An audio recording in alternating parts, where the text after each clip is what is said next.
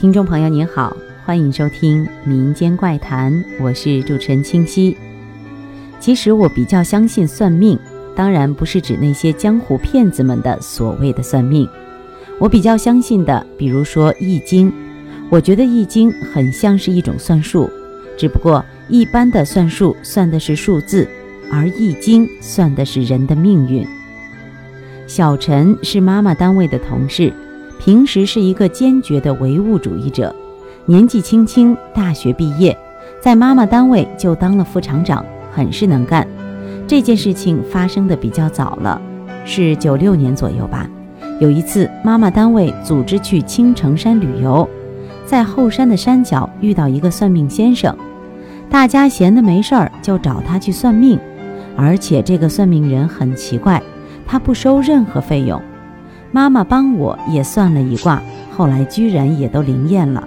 当然这是后话，暂时不提。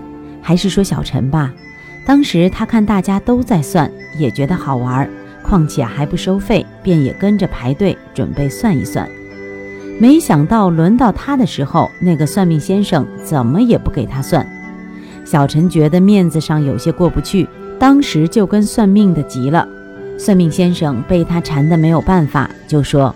小伙子，不是我不给你算，你是必死之人。如果我给你算了，总不能见死不救吧？可是如果我指点了你，那就是泄露天机，与我不好。小陈听了以后非常生气，差点动手打这个算命的人，非让算命先生算算自己怎么个死法。算命先生叹了口气说：“小伙子，今年大年三十。”你一定要去庙里烧一炷香，或许能躲过这一劫。我只能言尽于此了。这次旅游整得小陈非常的郁闷。是啊，谁听到算命的说自己会死，心里都会不舒服的。当时是春天，转眼就要过年了。小陈在这一年当中没病没痛，工作还特别的顺利，有可能在过完年就会提为正厂长。小陈的老婆也快生孩子了，小陈此时正是春风得意，事业家庭都非常的顺利，所以小陈更是不把算命先生的话放在心上。大年三十到了，小陈和家里人在一起吃完饭，又和朋友出去玩。十一点左右，突然想起了算命先生的话，这时候小陈想，算了，我还是去烧炷香吧，不管怎么样，宁可信其有。不可信其无，朋友们也都劝他去。于是小陈开着车便前往我们那里很有名的一座寺庙碧水寺。等小陈赶到碧水寺，已经十二点了。很不巧，由于今天是大年三十，前来烧香的人特别多，恰巧今天又在下雨。碧水寺靠近山边和河边。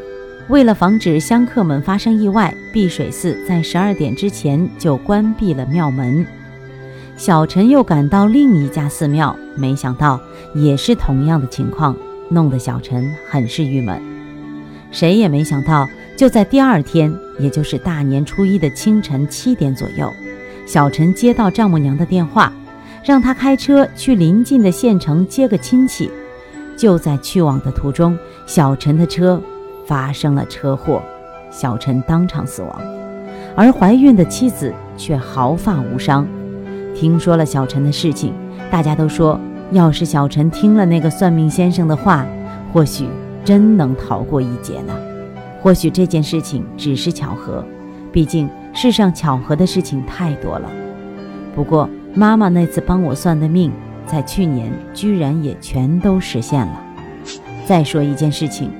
有一位淹死的小孩，曾经住在我家楼上，叫吴瑶，非常可爱的一个孩子。他出事以后，他妈妈跟我妈聊天，又说起了一件事情。